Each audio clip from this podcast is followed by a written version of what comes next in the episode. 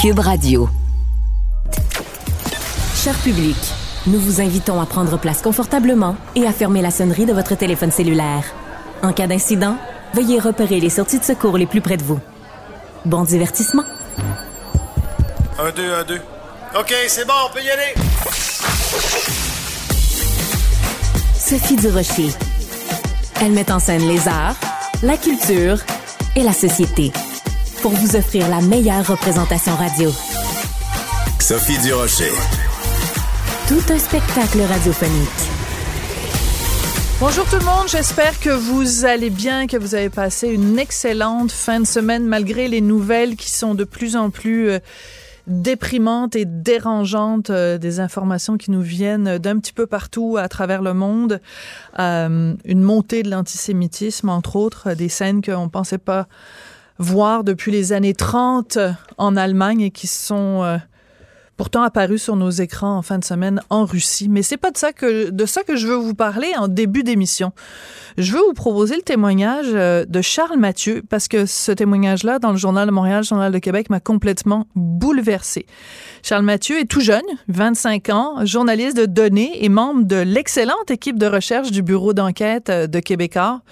Il va nous raconter ce qui lui est arrivé le 18 mars de cette année. Charles, bonjour.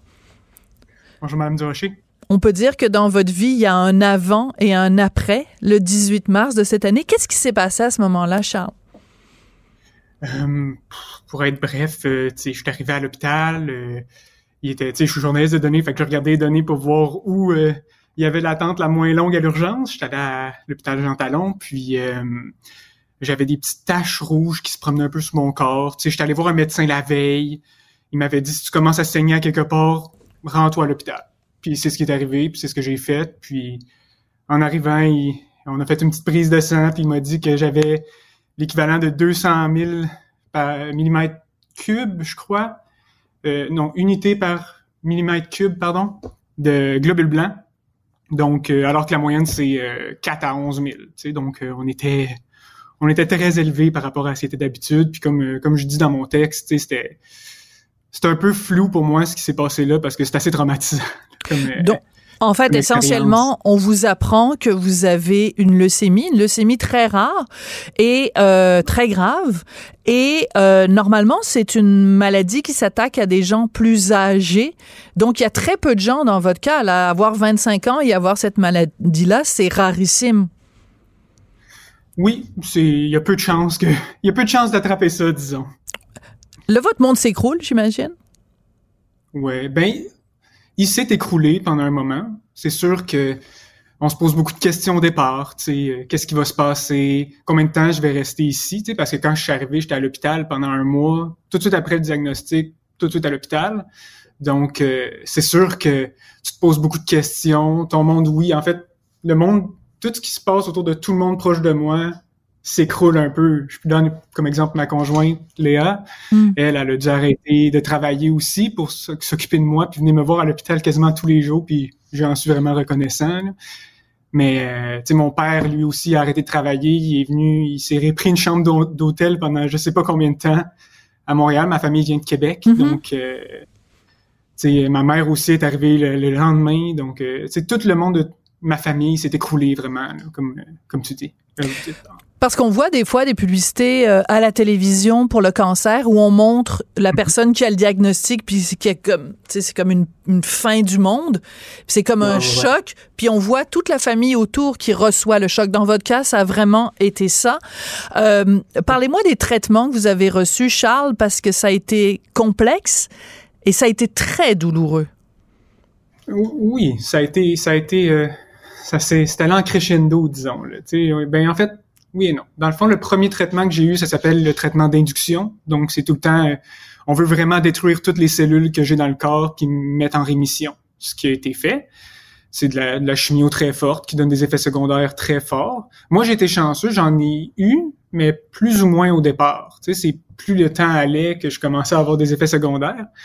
Puis après le premier traitement, ce qui est arrivé, c'est qu'on comme disait l'infirmière pivot euh, qui s'occupait de mon cas, on mettait le, c'est comme si on mettait de l'asphalte puis qu'on rajoutait du béton par-dessus, avec les, prochains traitements. Donc les prochains mm. traitements, c'était vraiment pour s'assurer que rien ne revienne. Je comprends. Que tout s'en aille pour vrai, jusqu'à ce que j'ai une, une, greffe de cellules souches, donc euh, pour remplacer mon système immunitaire qui était clairement déficient.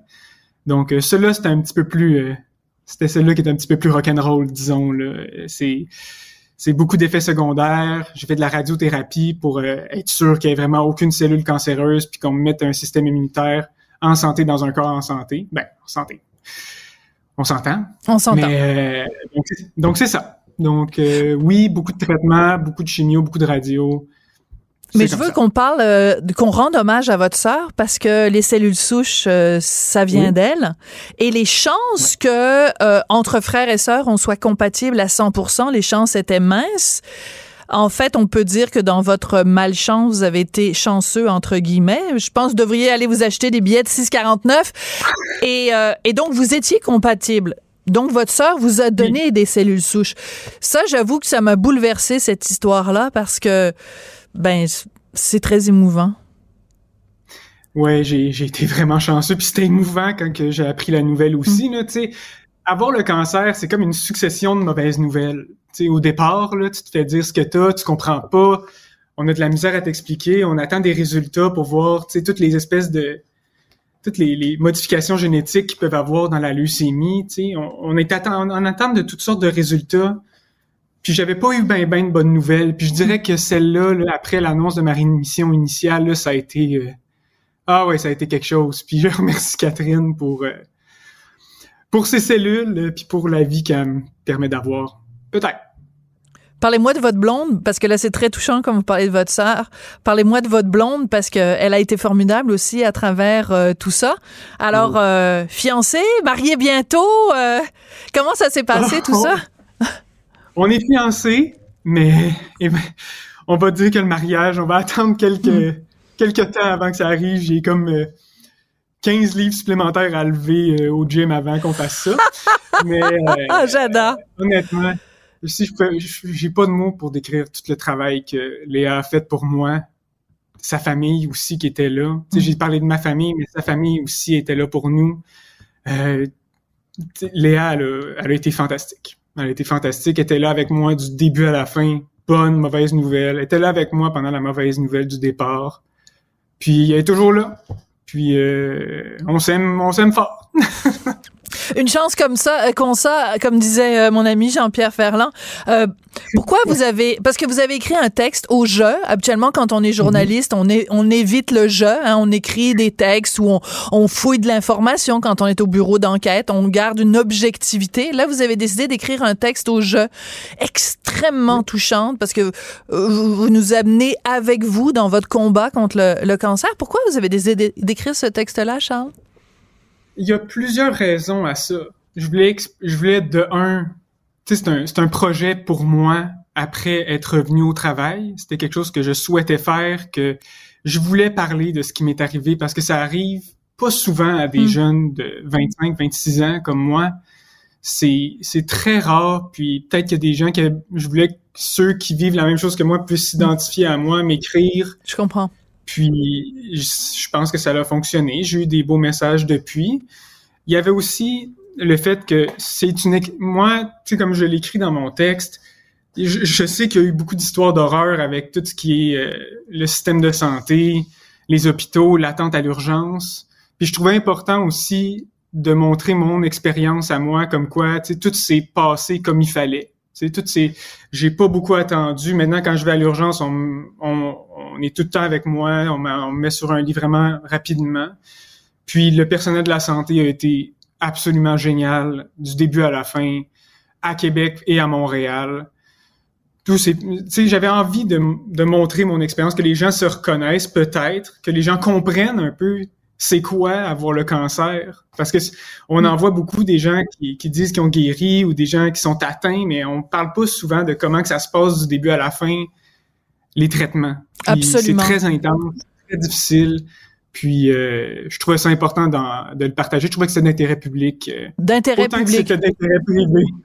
voilà, c'était le, le privé devenait public. Vous avez tout à fait raison, Charles. C'est très bien dit, très bien énoncé. Euh, La question, évidemment, que, que tout le monde doit vous poser, puis vous en parlez aussi dans votre texte, donc il n'y a aucune originalité là-dedans, mais qu'est-ce qui a changé dans votre façon de vivre aujourd'hui, dans l'intensité de votre vie aujourd'hui? C'est vraiment spécial, hein, parce qu'on mm. quand on est à l'hôpital, puis qu'on reçoit des traitements, tu sais, tu te dis du début à la fin que ça se peut que tu sois plus là le jour après, tu sais tu te mets des repères, tu te dis, OK, moi, il y a un jeu vidéo auquel j'aimerais jouer. La date de sortie, c'est là, j'aimerais ça me rendre jusque-là puis pouvoir y jouer. Tu, sais, tu y vas vraiment à court terme, tu vois vraiment au jour le jour. Ça a été ça du début à la fin de mes traitements, puis c'est quelque chose que je peux appliquer encore aujourd'hui, que j'ai pas vraiment le choix d'appliquer parce que il y a des risques de récidive qui viennent avec un cancer, puis il faut apprendre à vivre avec ça également.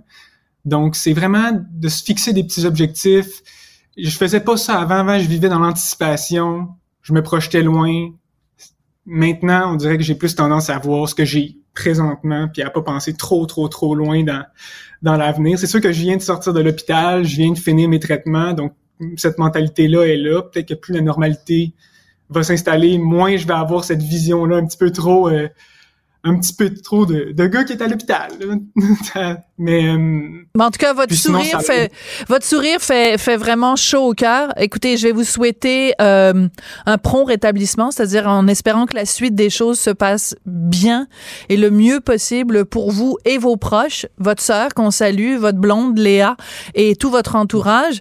Et puis, ben vous, bien sûr, euh, Charles, vous avez vraiment livré un magnifique témoignage. Donc, c'est à lire dans le Journal de Montréal, le Journal de Québec. Et puis, ben tenez-nous au courant. On va revenir euh, de temps en temps. On va prendre de vos nouvelles pour savoir comment vous allez. Mais merci d'avoir partagé un petit peu de votre privé avec le grand public. Merci beaucoup, Charles Mathieu. Ça fait plaisir. Merci beaucoup à vous. Professeur Duduche. Avec elle, pas de retenue. Culture et société. Je pensais jamais euh, parler un jour de Québec solidaire avec un humoriste, mais ce jour est arrivé. C'est aujourd'hui une journée à marquer d'une croix blanche. On va parler de Québec solidaire avec Jean-François Barry. Bonjour Jean-François.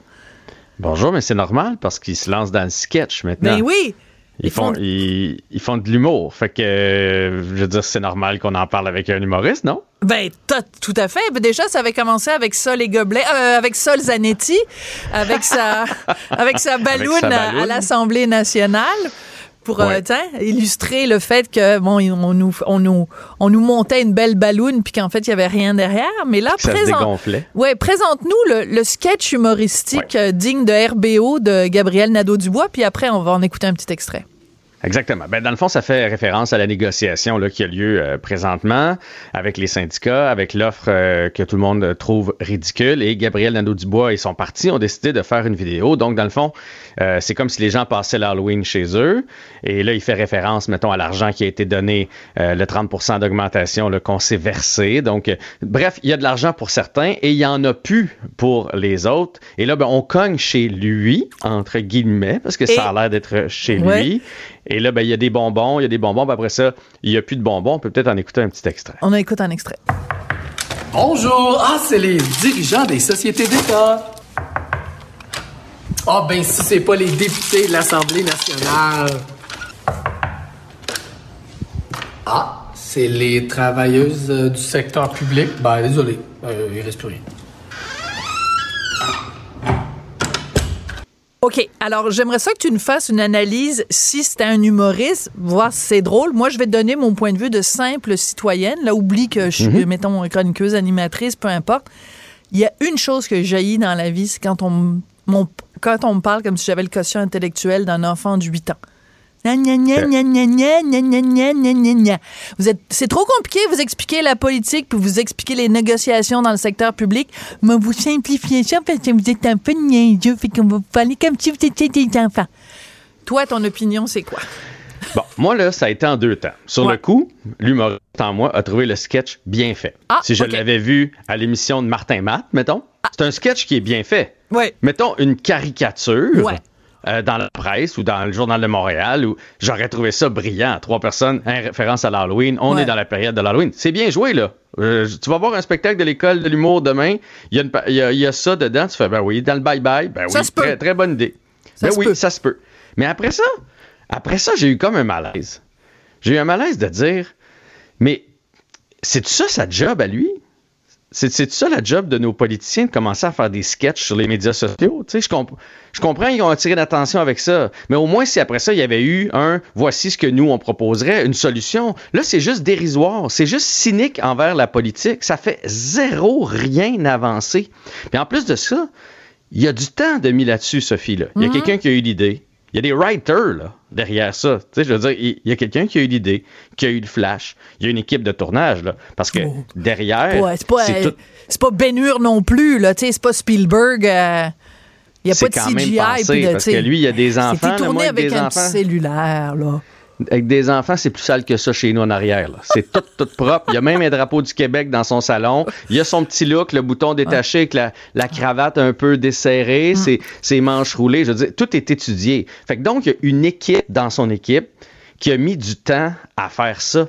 Mais est-ce que ça fait avancer les négos? Non. Peut-être est-ce. Que, est-ce que ça va faire juste de la grogne dans la population? Oui. Fait que j'ai trouvé ça un peu inutile. Puis je me suis dit, bon, euh, Zanetti qui avait fait euh, la, la balloune. Euh, la semaine passée, tu sais, le go avec Charest, c'était pas, c'était pas chic non plus. Puis je me suis dit, mais après ça, ils disent que on est cynique envers les politiciens, mm. euh, qu'on est baveux dans nos commentaires, qu'ils reçoivent des commentaires méchants, mais tu fais, mais entre vous autres, entre vous autres, vous le faites. C'est inutile. Je comprends ce que tu veux dire. Puis vous, vous. Ils ont l'air des enfants d'école. Ils ont l'air des enfants d'école, puis après ça, ils disent, ben pourquoi on, vous nous prenez pas au sérieux? Ben comportez-vous de façon sérieuse, on va vous prendre au sérieux. Je vais te soumettre quelque chose, Jean-François Barry. Vas-y. J'adore nos discussions parce que justement, je pense que c'est comme ça euh, qu'on avance. Je vais faire l'avocat du diable. Mhm. Euh, on passe notre temps à dénoncer les politiciens qui ont la langue de bois, des politiciens qui sont des cassettes. Hein? Tu sais, c'est les deux, les, deux expressions qui reviennent le plus souvent. Langue de bois, cassette, langue de bois, cassette. Euh, ils dérogent pas des lignes qui ont été écrites par leur attaché de presse. Euh, ils dérogent pas de la ligne de parti. Euh, ils osent pas se mouiller. Ils répondent pas aux questions. Euh, ils, ils parlent pour rien dire. Ils répondent à côté de la question. Je veux dire, on peut pas leur reprocher de faire ça. Puis quand ils, justement, ils sortent du moule puis du petit cadre bien délimité de la joute politique, on leur reproche aussi. Moi, j'étais politicien, je dirais, coudon, branchez-vous. Vous voulez des personnages flamboyants qui sortent du cadre ou vous voulez que on soit euh, vraiment, tu sais, euh, dire, euh, by the book, excuse-moi l'expression. Tu sais, je veux dire, à un moment donné, on n'est jamais content non plus, là.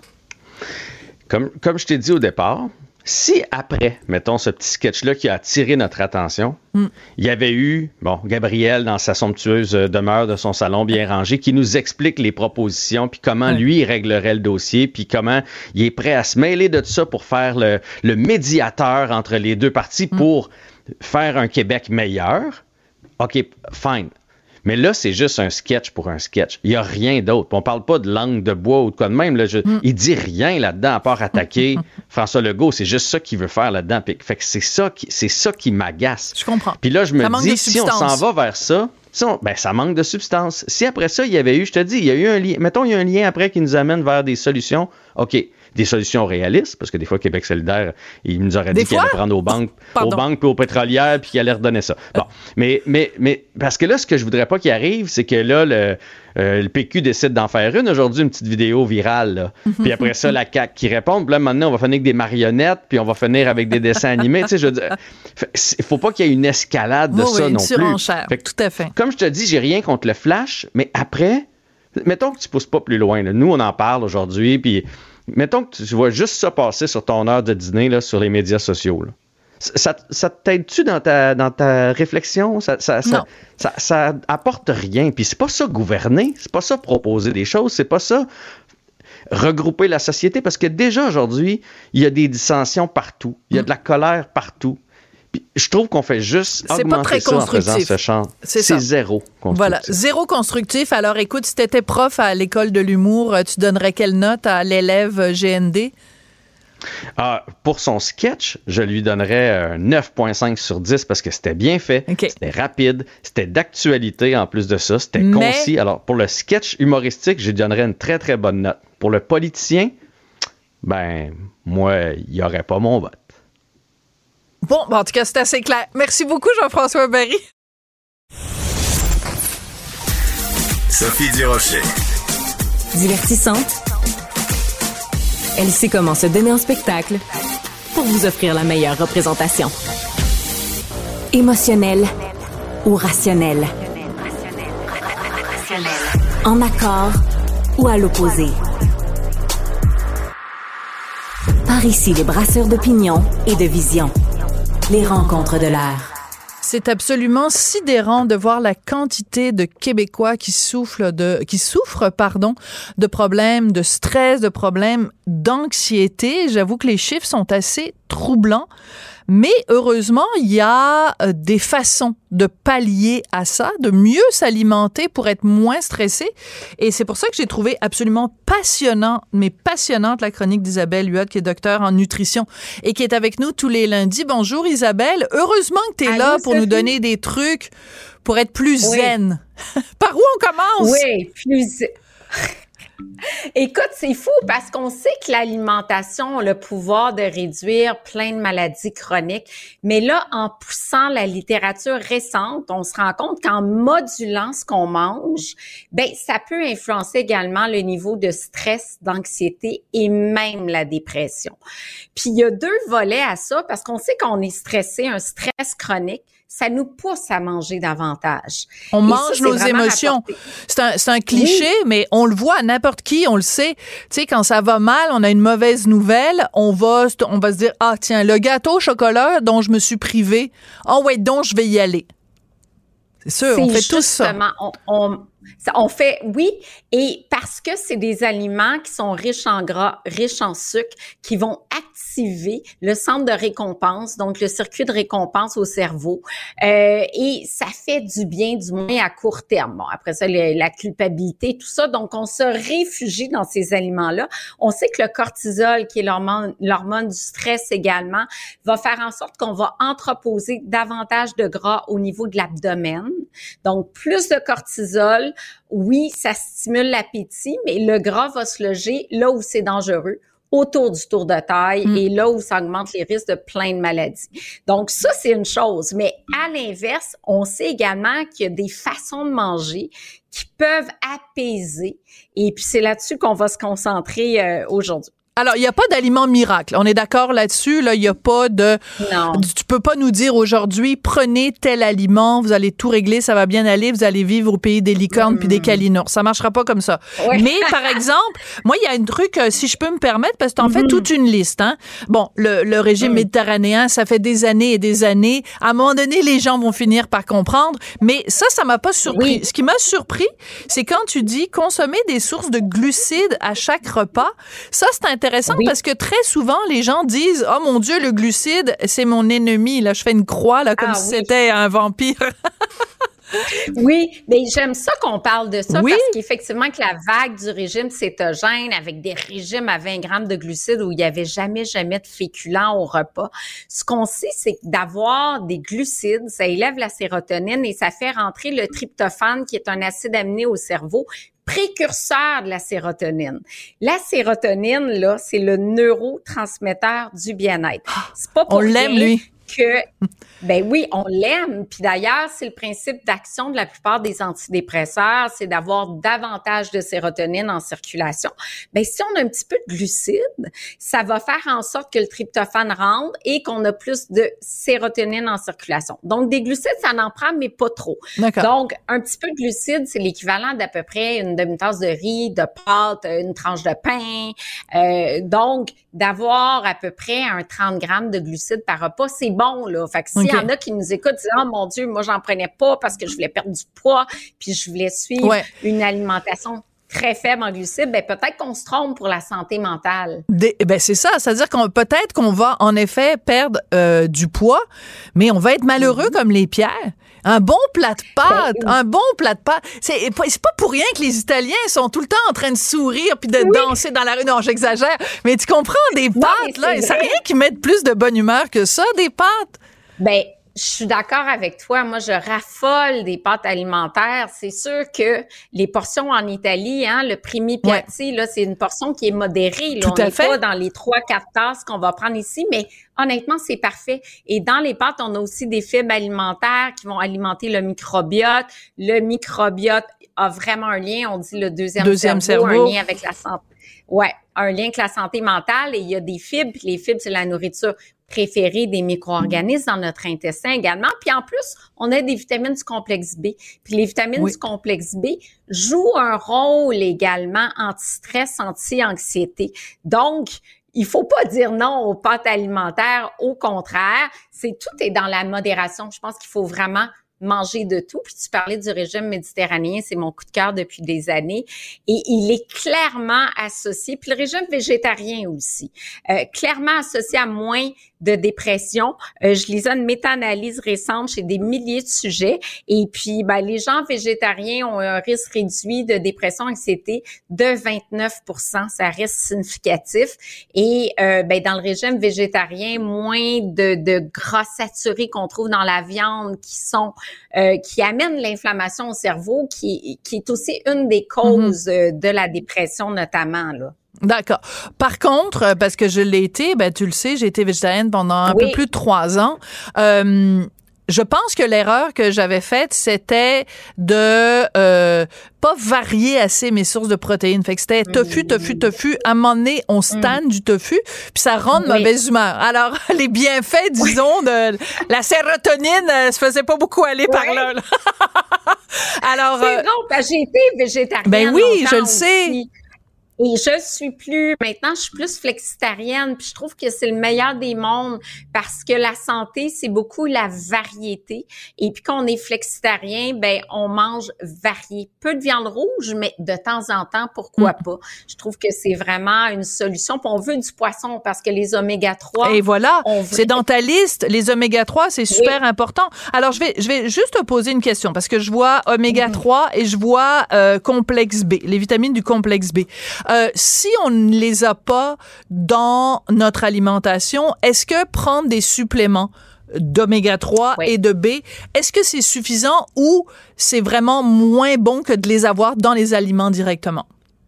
Ben, les, les aliments, ça reste la la source de choix. Mais c'est difficile. Il y a beaucoup de gens qui ont des carences en magnésium, entre autres. Ah. Oméga 3, j'ai beau dire, prenez du poisson trois, quatre fois semaine. Au Québec, la moyenne de consommation, c'est une fois par semaine. Donc, on rencontre pas les besoins. Donc, si Attends deux secondes. Attends deux secondes, Isabelle. Tu es en train de me dire que la moyenne au Québec, c'est de manger du poisson seulement une fois par semaine? Mm-hmm. Alors que c'est si facile, tu sais, le midi, tu te fais un petit bagel fromage à la crème saumon fumé, euh, tu sais, parce qu'il y a tellement de sortes de poissons différents. C'est ah, triste, ça, c'est pas beaucoup. Oui. C'est pas beaucoup et euh, les gens sont pas si friands que ça, là, à part peut-être le poisson congelé en panure euh, ou en friture. Les croquettes, hein, mais les gens sont pas friands que ça et pourtant c'est tellement nutritif. On peut-tu juste dire quelque chose, Isabelle, aux gens? Vous prenez un filet de truite, un filet de saumon, un petit peu d'huile d'olive, un petit peu de sirop d'érable, un petit peu de sauce soya, du sel, du poivre, mettez des asperges à côté, un petit peu d'huile, du sel. Tu mets ça au four, ça prend 15 minutes, c'est super bon pour la santé. Budding, beding. C'est vraiment pas compliqué à incorporer du poisson, c'est bizarre, hein?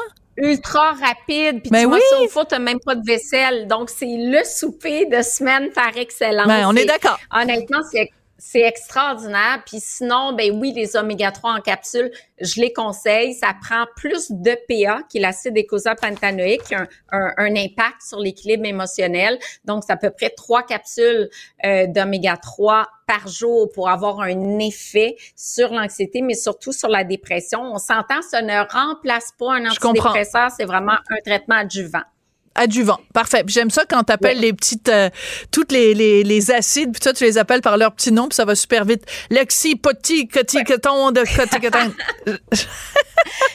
à retenir, EPA, c'est l'acronyme, c'est facile à retenir. C'est vraiment lui, là, qui a un impact sur la dépression. Puis, multivitamines de base, pourquoi pas? Il y a une certaine époque, j'étais contre, puis maintenant, je, bon, on va chercher des microdoses. Ce qu'on veut pas, c'est des mégadoses de suppléments parce qu'on sait que trop c'est comme passé, c'est même pire. On a vu qu'il y a des suppléments qui sont associés à une augmentation du risque de certains types de cancers, vitamine E, certains caroténoïdes, vitamine A. Donc, on sait en microdose. Pourquoi pas? Sinon, ben, la levure nutritionnelle, les grains entiers, les légumineuses, mais encore une fois, c'est des aliments qui sont peu consommés, les meilleures sources de vitamines du complexe B. Donc, ça peut être un supplément, surtout si on a un stress chronique, hein, qui est différent du stress aigu.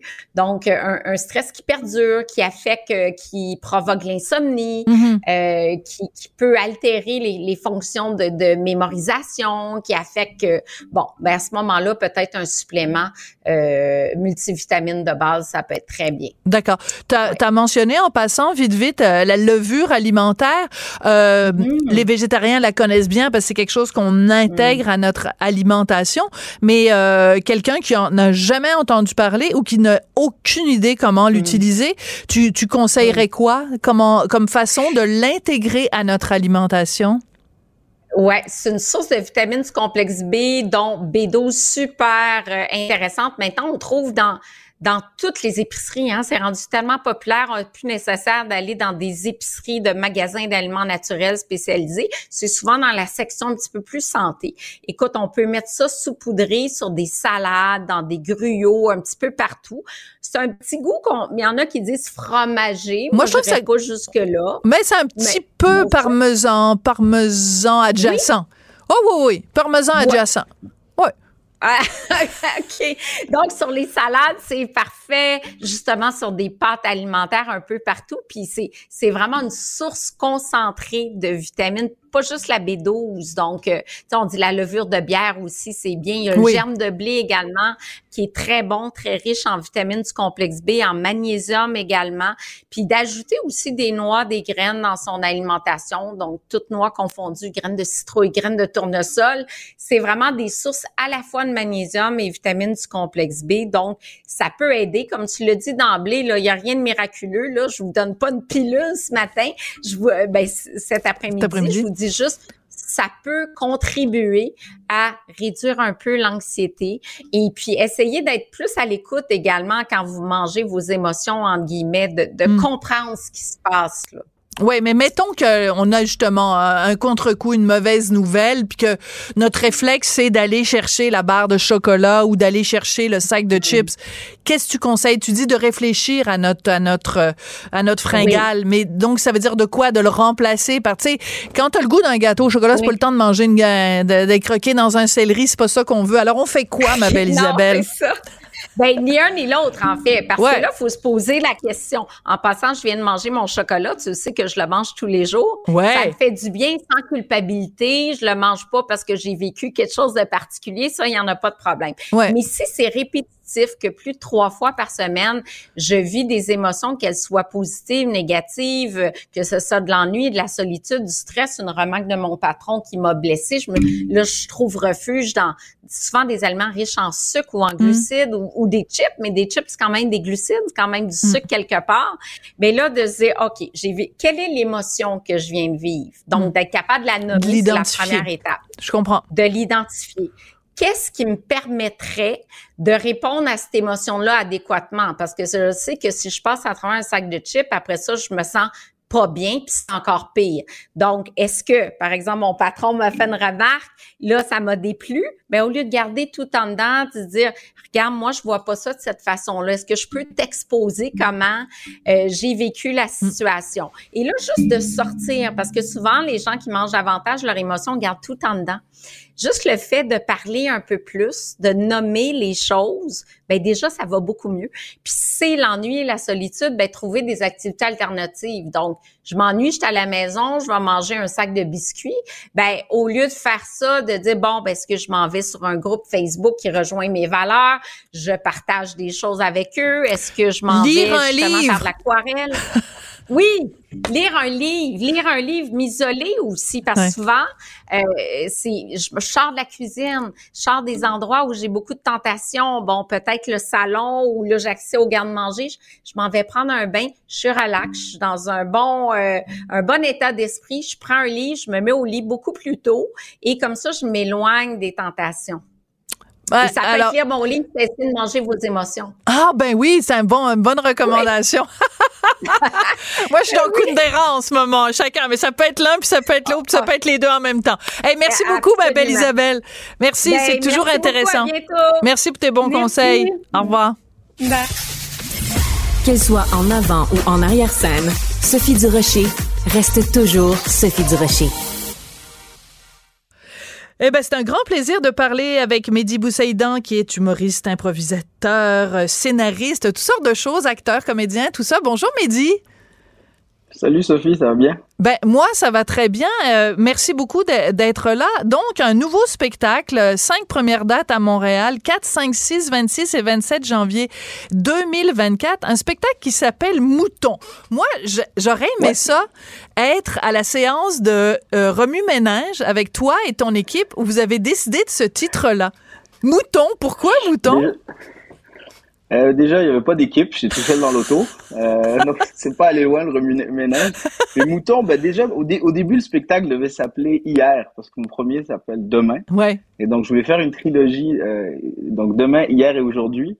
Sauf qu'il y a tellement de gens qui sont allés voir le spectacle à la mauvaise date, parce que quand on faisait les promos, on disait alors le spectacle de Mehdi euh, demain, et euh, les gens se pointaient euh, à la salle les mauvaises dates. Fait que je me suis dit là, on va garder ça simple. Mais si on, met hier, les gens vont dire que c'est passé. Mais non, mais c'est vrai ce que tu racontes ou c'est une blague? Les gens se trompaient vraiment de date? Il, y a, vraiment des gens qui pensaient que le spectacle était demain après avoir entendu la pub. Donc euh, là, je fais plus attention. Je me suis dit mouton, c'est plus simple. Puis, euh, puis mouton, parce que je trouve que c'est un, un, animal fascinant, le mouton, parce que euh, c'est ça, c'est technique de défense, le mouton, c'est de rentrer dans la masse. Donc, plus, il est comme les autres, euh, plus il est protégé. C'est quand il s'éloigne d'un groupe, c'est quand il se différencie un peu que là, il se met en danger face aux prédateurs. Je trouve que c'est un animal qui, représente euh, beaucoup de gens dans la société. Maintenant, les gens ont peur de dire ce qu'ils pensent, ils veulent rester dans le troupeau pour essayer de de pas se faire faire euh, chasser, de pas se faire sortir du lot. Donc, euh, je trouvais que c'était euh, un, animal intéressant pour un spectacle d'humour où, je veux parler justement de sujets, euh, de sujets qu'on traite peu ou qu'on traite pas beaucoup. Donc, le terme mouton. Ça, et aussi parce que j'ai j'ai eu un animal de compagnie qui était un mouton pour un très très court laps de temps. Et il y a une anecdote sur mon ami Baziz le mouton. Baziz, ça, veut, ça signifie quoi, Baziz? Ah, bah vas-y, c'est un nom arabe, c'est juste que c'est moi qui l'ai baptisé, puis je, je trouvais que c'était propice pour un mouton de s'appeler Baziz. Ah ben oui, parce que bah ça me paraît ben évident. Euh, Dis-moi, euh, donc, tu vas nous parler de conformisme. Euh, comme tu le sais peut-être si tu as lu quelques-unes de mes chroniques, des fois, moi, ce que je reproche aux artistes québécois, c'est justement d'être un peu mouton, de penser tous dans le même sens. Et c'est rare qu'il y ait euh, un artiste québécois qui vraiment, justement, sort du groupe. Est-ce que ton regard, ou quand tu regardes la société québécoise et que tu trouves que certains groupes sont peut-être plus conformistes, est-ce que ton regard critique se pose aussi vers le milieu culturel québécois ou peut-être que toi tu trouves qu'ils sont pas du tout moutons, c'est possible aussi là? Euh, non, je pense que je pense qu'il y a des moutons dans tous les domaines. Je pense qu'il y en a aussi euh, en humour, il y en a partout. Et le, mon but là-dedans, c'est tu peux choisir un peu ce que tu veux dire dans un spectacle. Moi, j'ai toujours traité de sujets qui ne sont pas nécessairement drôles, des fois qui sont un peu tabous, mais je pense que c'est nécessaire. Je pense que c'est ça le rôle euh, en grande partie d'un humoriste, c'est de prendre un peu les mots de la société et d'en faire quelque chose de drôle. C'est ça le défi. Euh, donc oui, un, il y a un regard critique là-dessus, mais c'est surtout ma version des, c'est ma vision de plusieurs sujets que je veux aborder, une vision que moi j'ai en tant qu'humoriste, mais que beaucoup de gens ont.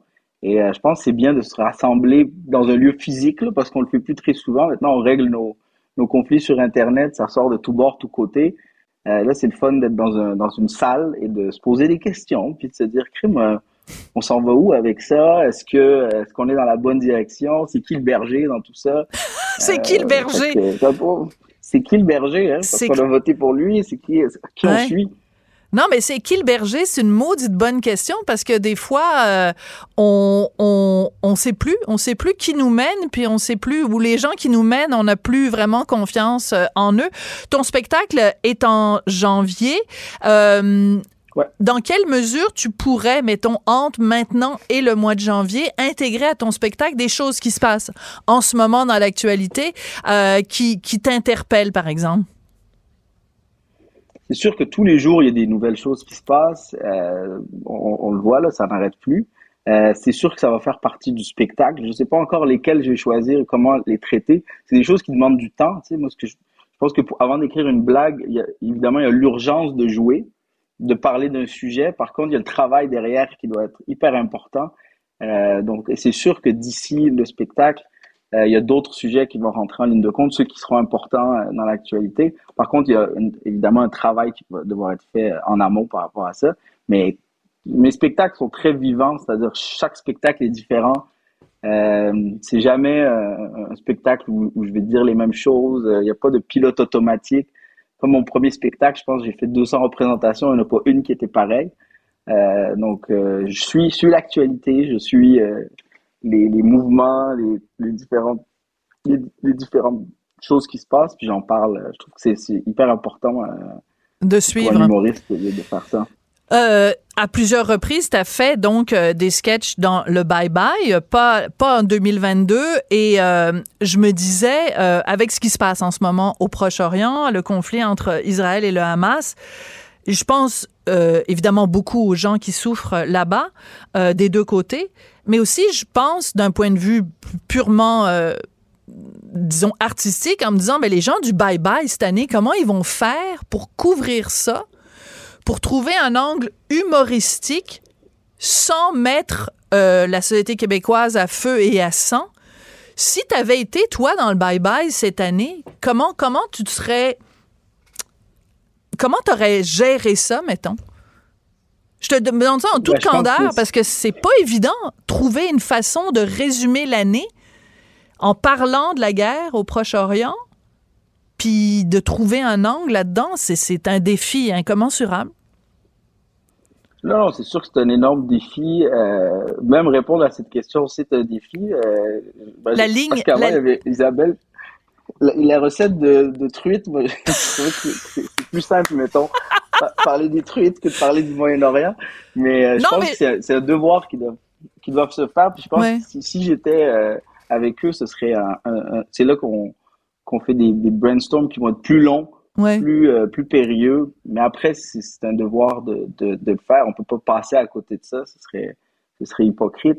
Après, c'est c'est toujours un risque à prendre. Traiter de l'actualité, ça, ça fait partie du métier, puis c'est un risque à prendre. Je sais même pas comme si ça existe un sketch sur ce sujet qui va plaire à tout le monde. D'après moi, non. Mais euh, c'est sûr que c'est un énorme défi. Je suis content de pas être dans leur euh, dans leurs chaussettes en ce moment. Ouais, parce que je vois passer sur Internet, euh, il y a une émission humoristique en Israël. Et dans les jours qui ont suivi, ils ont quand même trouvé le moyen de faire un sketch qui est très drôle où ils se moquent de la façon dont la BBC, par exemple, couvre le conflit en Israël. Et je me disais, OK, attends, là, t'es en Israël, tu fais une émission un peu style RBO et tu fais des blagues sur la situation en ce moment, je me disais, oh wow, vraiment, ils y sont arrivés. Mehdi, ça a été un plaisir euh, de te parler, Mehdi Boussaïdan. Et puis, ben, euh, on se donne rendez-vous euh, en janvier, puis tu vas être en tournée, évidemment, un petit peu partout avec ton spectacle. Mouton, j'adore. Comment il s'appelait encore ton mouton? Beziz?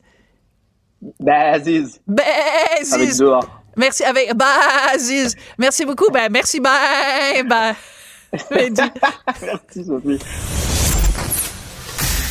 Sophie Durocher. Un savoureux mélange artistique de culture et d'information. Karine Gagnon.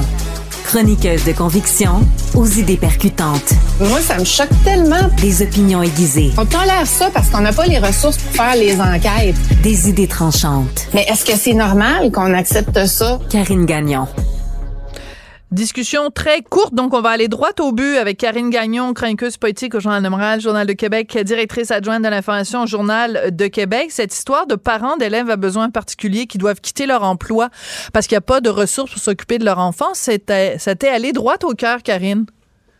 Oui, mais je trouvais ça extrêmement triste de constater que des gens doivent mettre en veilleuse leur carrière. Tu sais, il y a des papas qui doivent le faire. On dit qu'il y a beaucoup de femmes aussi, parce que souvent, évidemment, c'est le salaire le moins élevé là, qui va euh, qui va être sacrifié. Euh, donc, euh, souvent, ça va être des femmes. En tout cas, c'est ce qu'on dit dans le reportage.